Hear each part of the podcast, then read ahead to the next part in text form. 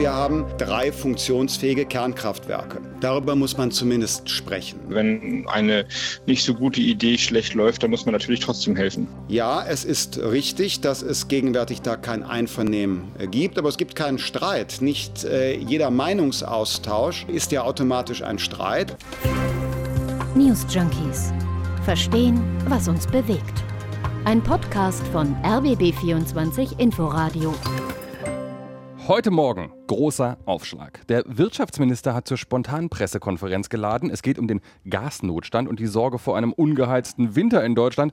Und Robert Habeck zündet Eskalationsstufe 2 des Notfallplans Gas. Die Lage ist ernst, hat er gesagt. Mhm. Die Drosselung der Gaslieferungen durch Russland sei ein, ich zitiere, ökonomischer Angriff auf uns. Stufe 2. Das klingt handfest. Da spricht doch eine entscheidungsfreudige Bundesregierung. Die Ampel geht geschlossen voran in herausfordernden Zeiten. Ja, nee, also die Fortschrittskoalition, so hat sie sich ja mal genannt, ist aus einer Krise in die nächste gerutscht und hat deshalb jetzt relativ wenig Geld und viel zu tun, das stimmt, aber die Ampel hat ja jetzt da auch viel Arbeit, nicht vorzeitig auseinanderzufliegen, denn das ist das Bild, was sie gerade abgibt. Da prallen manchmal richtig Welten aufeinander und von geschlossen vorangehen kann da auf jeden Fall nicht immer die Rede sein. Und genau das ziehen wir uns heute für euch unter die Lupe. 99 Problems auf Ampelkoalition. Wir wollen mal verstehen, an welchen Stellen es gerade Streit gibt bei den drei Partnern und vor allem warum.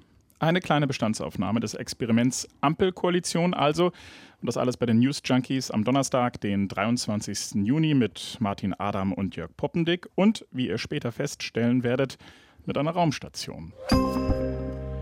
Du hast ja gestern was ganz Liebenswertes gemacht, Martin. Ist das so? Ja, du hast ganz nett am Anfang erklärt, was die Hörenden erwarten wird. Das hat mir gefallen, das mache ich jetzt auch. Also, was wir beiden zunächst machen werden, ist so eine Art Baustellenschau. Also, wo läuft es nicht rund bei der Ampel? Ja, und Baustellen gibt es da einige. Ne? Also angefangen beim Thema Energie, ich sage nur Atomkraft. Ja, Energieversorgung ist in der Tat ein Komplex, wo man sich gerade nicht so richtig einig ist. Es ruckelt auch beim Thema Entlastungen.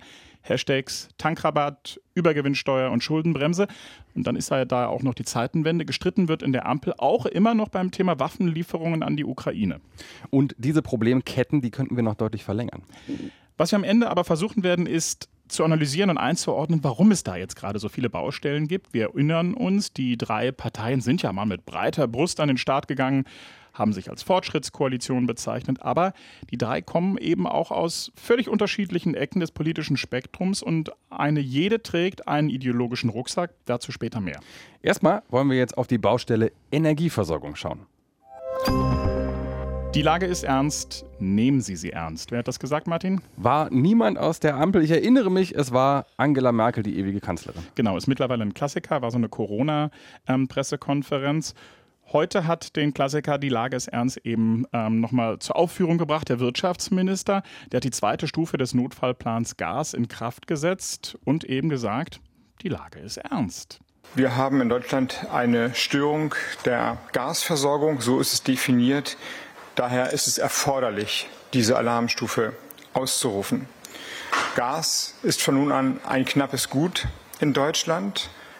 Das sage ich die, obwohl oder gerade weil die Versorgungssicherheit in Deutschland aktuell gewährleistet ist. Der Markt ist also in der Lage, die Mengen, die benötigt werden, um die Versorgungssicherheit in Deutschland zu gewährleisten und auch die Speicher moderat anzufüllen, auf dem Markt zu besorgen. Das klingt, ganz ehrlich, schon auch ein wenig beängstigend. Mhm. Zweite Stufe des Notfallplans Gas, ne? alleine Notfallplan. Jörg, du hast dir angeschaut, was das bedeutet. Ja, erst einmal nichts. Seit März galt ja die sogenannte Frühwarnstufe. Die jetzt ausgerufene Alarmstufe könnte mit deutlichen Konsequenzen verbunden sein für die VerbraucherInnen. Also höhere Preise. Sie muss aber nicht. Das ist jetzt kein Automatismus. Wieso? Wie, wie läuft das? Naja, die Konzerne haben mittlerweile so eine Art Sonderkündigungsrecht. Das heißt, sie dürfen die zusätzlichen Kosten auf die Kundinnen abwälzen. Die vereinbarten Tarife im Gasvertrag können aufgekündigt werden. Eine Woche Vorwarnzeit reicht dann dafür aus. Damit sie das aber dürfen, da braucht es zum einen eben die Alarmstufe, aber es braucht noch eine zweite Eskalationsstufe. Die Bundesnetzagentur, die muss nämlich die sogenannte Preisanpassungsklausel formal aktivieren. Das wird sie aber erst einmal nicht tun. Das hat zumindest heute ihr Chef getwittert. Okay, damit robben wir uns jetzt mhm. so langsam aber sicher in Richtung Ampel-Beef. Denn das Zünden der zweiten Stufe des Notfallplans Gas, das dürfte ja jetzt Wasser sein auf die Mühlen der FDP. Ja, es, man muss vermutlich davon ausgehen, dass das nochmal als Argument herangezogen wird von den Liberalen, aber mal der Reihe nach, worum geht's? Seit Anfang Juni versucht sich FDP-Parteichef Lindner an einem ganz besonderen Manöver. Er hat eine Debatte über den möglichen Wiedereinstieg in die Atomkraft begonnen. Darüber haben wir bereits am Montag gesprochen, auch was das technisch eigentlich bedeutet und was die Betreiber der drei letzten verbliebenen Atomkraftwerke in Deutschland eigentlich dazu sagen. Könnt ihr übrigens alles ganz locker nachhören in der ARD Audiothek.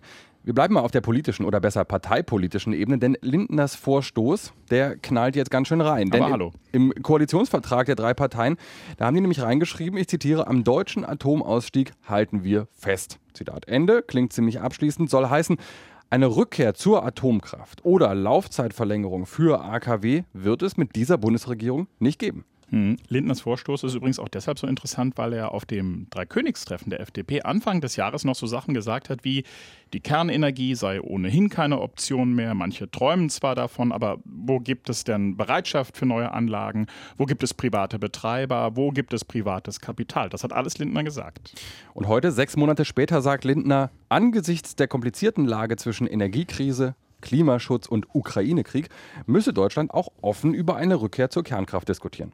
Eine Antwort ist der Ausbau der erneuerbaren Energien. Da sind alle einer Meinung. Mhm. Eine Antwort ist, dass wir Flüssiggas importieren. Dafür brauchen wir jetzt schwimmende äh, Terminals, Schiffe, die das äh, in unser Gasnetz einspeisen äh, können. Da sind wir einer Meinung.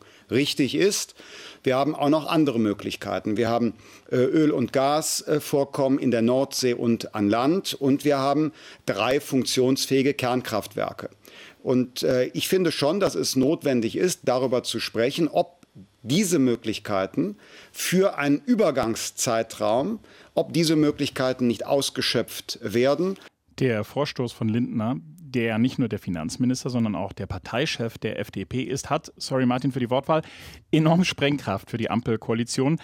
Denn zum einen steht das aus, ja, im Koalitionsvertrag und das, was Lindner fordert, ist ja eine erneute Prüfung und die hat es erst jüngst gegeben. Also Anfang des Jahres war das durchgeführt vom Umwelt- und Wirtschaftsministerium und die sind dann zu dem Schluss gekommen, dass eine Verlängerung der Laufzeiten nur einen sehr begrenzten Beitrag zur Lösung des Problems von Energieversorgungsengpässen leisten würde. Mhm. Also ähm, Umwelt- und Wirtschaftsministerium, sprich von den Grünen. Grünen ja. Das also hat alles mächtiges Beef-Potenzial. Und hatte die FDP zur Freude ihrer Ampelpartner nicht jüngst auch noch gefordert, nochmal über Fracking in Deutschland zu sprechen? Genauso wie die Union übrigens? Ja, das ist dann aber relativ schnell wieder Verhalt. Dazu muss man wissen, Fracking, für die, die es nicht wissen, das funktioniert so. Da wird Erdgas mit Chemikalien und Druck aus tieferen Erdschichten gefördert. Das ist in Deutschland seit 2017 verboten. Unter anderem, weil es als Gefährdung des Grundwassers gilt. Außerdem gibt es immer mal wieder Warnungen vor Erdbeben wegen Frackings. Hm, und auch deshalb lehnen die Grünen das ja ab. Ne? Also Habeck verweist außerdem auch noch auf rechtliche Hürden dafür. Mhm. Wenn man jetzt mal einen Strich zieht. Die Ampel ist seit einem halben Jahr im Amt. Ich glaube, man kann äh, guten Gewissens sagen, die Anfangsharmonie, die ist verflogen. Ah. Gestern war übrigens Koalitionsausschuss. Da haben die sich getroffen, die drei. Und weil wir jetzt so viel über Geld und Harmonie gesprochen haben, auch da sollte es nämlich eigentlich um Entlastungen gehen aber da ist nichts beschlossen worden. Hm, klingt auch ein bisschen so, als gäbe es da schon die nächste Baustelle am Horizont. Aber hallo, naja. Also eigentlich stecken wir auch schon mittendrin in der Baustelle. Dies, der, der, Horizont mhm. ist sehr nah an der Stelle. Also das infolge von Corona und löchrigen Lieferketten, durch den Krieg in der Ukraine und die steigenden Energiepreise insgesamt jetzt die Preise steigen, also die Inflation hoch ist und das Leben damit sehr, sehr teuer geworden ist, da sind sich SPD, Grüne und FDP einig. Dass die Menschen dabei irgendwie auch unterstützt werden müssen und ein Teil der finanziellen Last ihnen abgenommen werden soll, auch da stimmen soweit alle zu. Hm, nur bei der Frage, wie und wo genau, da prallen dann eben in der Ampel doch wieder ja, ganz unterschiedliche Weltsichten aufeinander. Und das war schön zu sehen bei der Debatte über das sogenannte Entlastungspaket 2 der Bundesregierung von Ende Mai. Also da steckten drin ein Kinderbonus, diese 300 Euro Energiepreispauschale. Hm.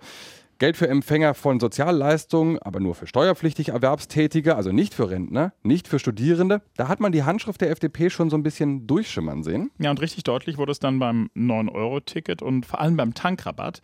Da wurde die Energiesteuer gesenkt auf das Minimum, das europarechtlich gerade noch so geht. Autofahren, das war das Ziel, sollte billiger werden. Und da konnte man richtig zusehen, wie es bei den mhm. Grünen vielen den Magen umdreht. Aber auch in Teilen der SPD war das nicht leicht zu verdauen, weil dieser Tankrabatt sich ja überhaupt gar nicht nach Bedürftigkeit richtet, sondern einfach alle billiger tanken sollen, eben auch Porsche-Fahrer wie der FDP-Chef Lindner. Hm, da hast du es schon fast gesagt, Klientelpolitik. Das war der Vorwurf. Und jetzt kommt es noch schlimmer. Tanken ist gar nicht so viel billiger geworden. Offenbar streichen nämlich die Mineralölkonzerne einen guten Teil der Preissenkungen für sich ein. Auch nicht ganz überraschend. Und dieses Thema, das eignet sich jetzt ganz gut als Musterbeispiel für diese Art von Konflikten, die es in allen Regierungskoalitionen gibt, die aber bei der Ampel doch nochmal spezieller ausfallen, weil die drei Parteien eben relativ große Distanzen zu überbrücken haben, einfach was ihren ideellen Unterbau angeht. Hm, das klingt jetzt aber arg komplex. Ich glaube, das, das, das müsstest du erklären. naja, was ich meine ist, der Tankrabatt, der berührt ganz zentrale Elemente der jeweiligen Parteien. Das ist nicht irgendein Thema, sondern da geht es wirklich an den Kern. Für die SPD geht es um Gerechtigkeitsfragen. Mhm. Wer weniger hat, soll mehr bekommen. Da passt jetzt der Vorstandsvorsitzende, der seinen Zweit-Bugatti preisgünstiger günstiger betanken kann, einfach nicht so gut ins Bild. Mhm. Für die Grünen geht es um die Energiewende. Da passt überhaupt jede Förderung von Verbrennermotoren auch nicht ins Bild. Hm, und die FDP will wieder ganz gern noch eine Weile am Verbrenner festhalten. Sieht man auch gerade daran, dass die Liberalen gar nicht begeistert sind von der Entscheidung des EU-Parlaments, sich bis 2035 vom Verbrenner zu verabschieden. Und auch wenn die FDP das nicht so klar kommuniziert, zumindest wird ihr jetzt vorgeworfen, dass sie auch billigend in Kauf nimmt, dass ein Teil der Steuergelder eben nicht an die Bevölkerung, sondern auf die Konten der Mineralölkonzerne geht. Und dass es bei dieser Streitfrage wirklich an Kernthemen geht, an innere Überzeugungen, das sieht man daran, dass selbst Robert Habeck, der ja sonst gerne immer wieder erklärt, dass Koalitionen dann funktionieren, wenn man auch die anderen mal gewinnen lässt, dass also selbst dieser Robert Habeck jetzt etwas gehässig wird. Deswegen war das nie unser Vorschlag oder unser Wunsch, diese Steuersenkung zu machen. Aber wenn eine nicht so gute Idee schlecht läuft, dann muss man natürlich trotzdem helfen. Die Frage ist, wer Verantwortung übernimmt, den Schlamassel ein bisschen weniger groß werden zu lassen. Und dazu bin ich gerne bereit. Was er damit meint, ist, die Grünen fordern eine Übergewinnsteuer. Und da geht es wiederum bei der FDP ans Eingemachte. Hm, die Idee ist, Unternehmen, die jetzt aufgrund der Lage Extragewinne einstreichen können, die sollen auch ein bisschen extra Steuern zahlen.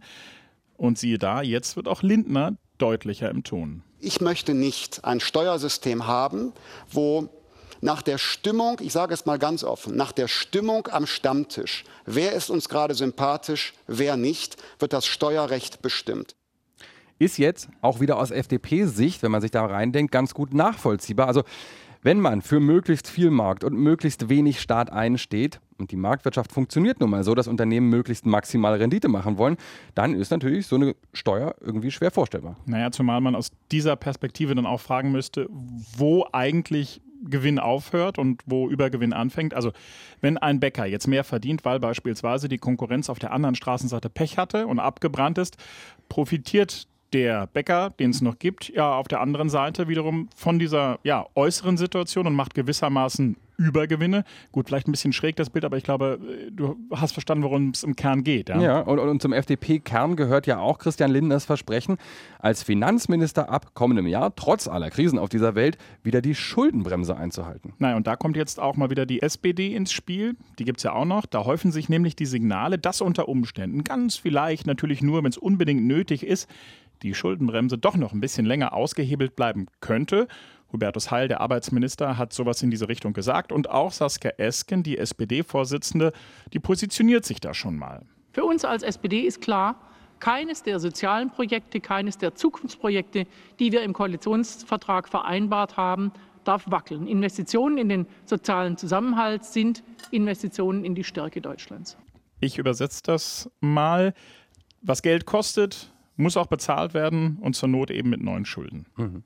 Und die Antwort des Finanzministers gestern im ZDF, die fällt jetzt auch nicht direkt überraschend aus. Er sagt, er sei ja nicht orthodox in der Frage, schließlich werde gerade alles mögliche über Schulden finanziert.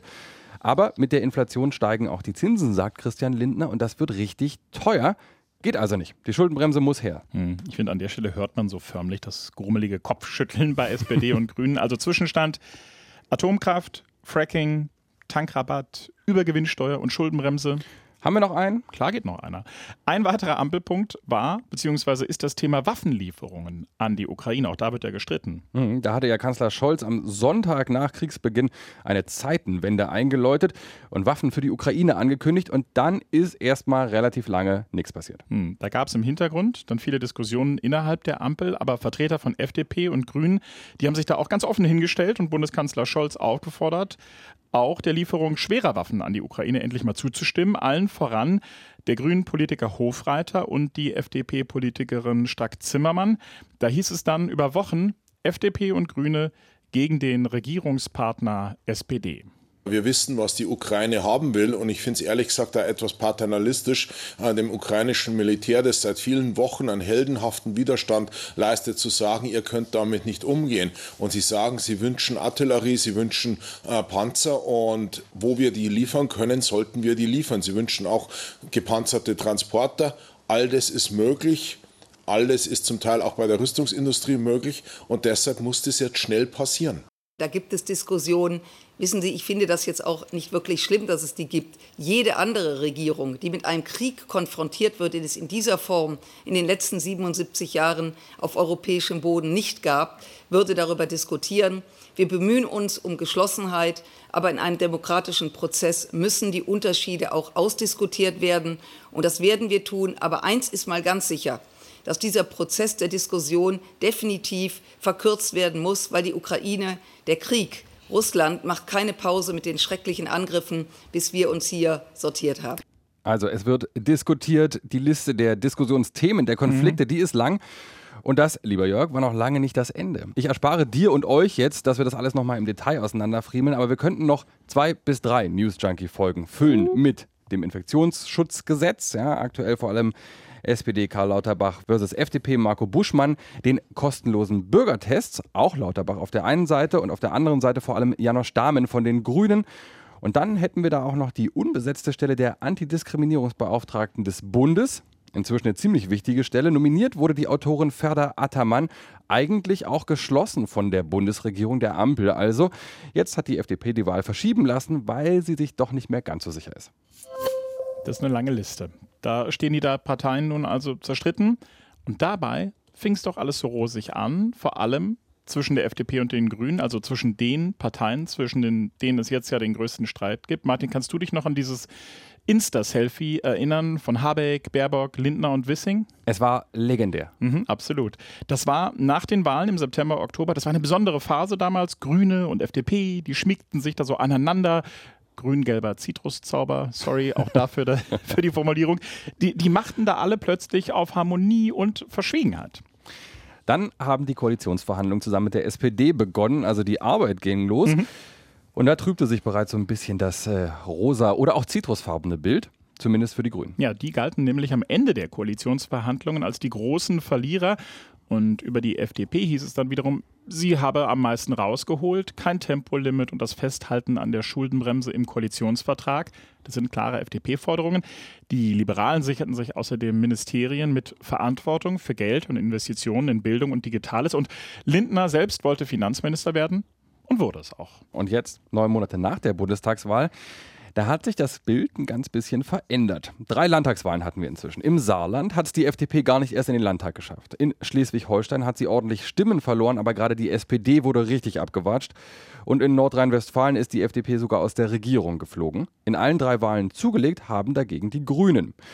Und dann kommt noch der Deutschland-Trend dazu, also die Frage, wen würden Sie eigentlich wählen, wenn am Sonntag jetzt Bundestagswahl wäre? Und da hat die SPD jetzt so richtig Schmerzen. Mhm. Die steht im Moment bei 21 Prozent, wenn am Sonntag Wahl wäre. Das heißt, im Vergleich zur echten Wahl von September vergangenen Jahres hat sie fast 5 Prozentpunkte verloren.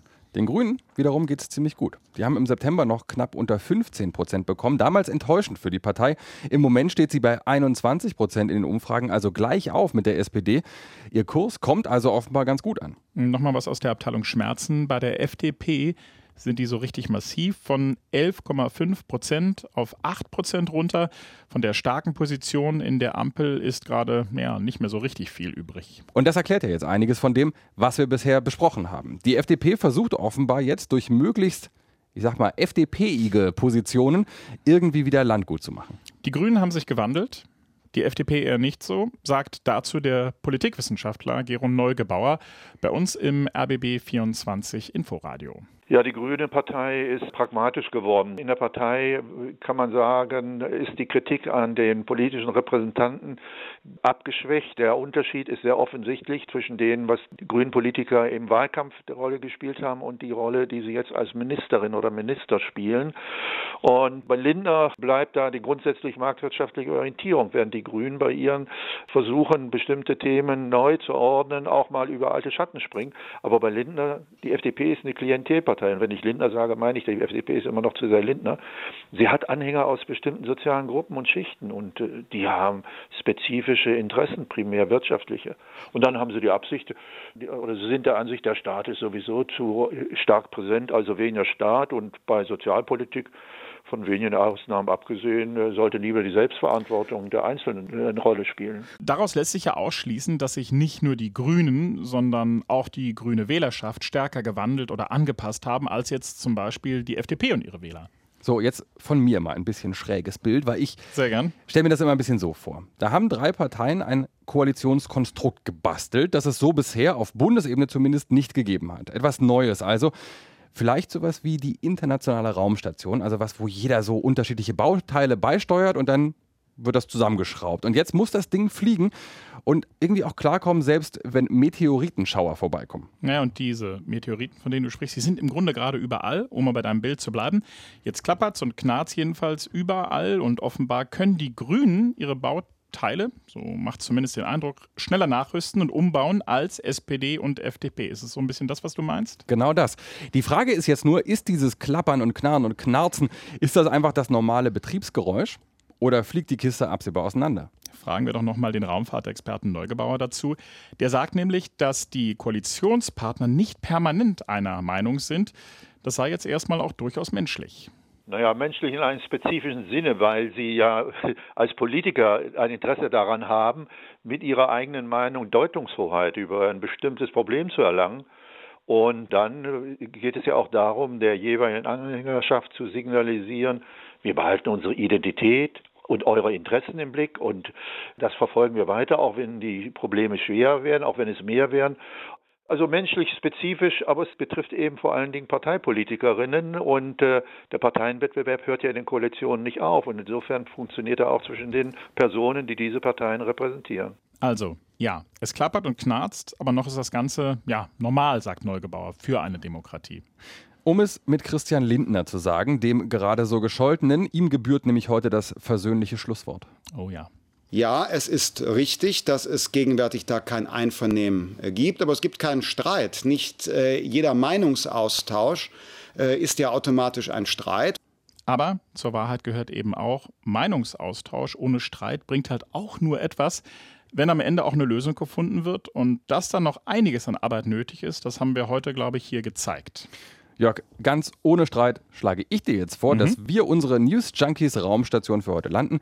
Danke, dass ihr mitgeflogen seid. Schreibt uns gern an newsjunkies.inforadio.de. Und abonniert uns in der ARD Audiothek. Wenn ihr euch das runterladet, dann könntet ihr das auch auf einer Raumstation hören und damit over and out. Tschüssing. News Junkies. Verstehen, was uns bewegt. Ein Podcast von RBB24 Inforadio. Wir lieben das Warum.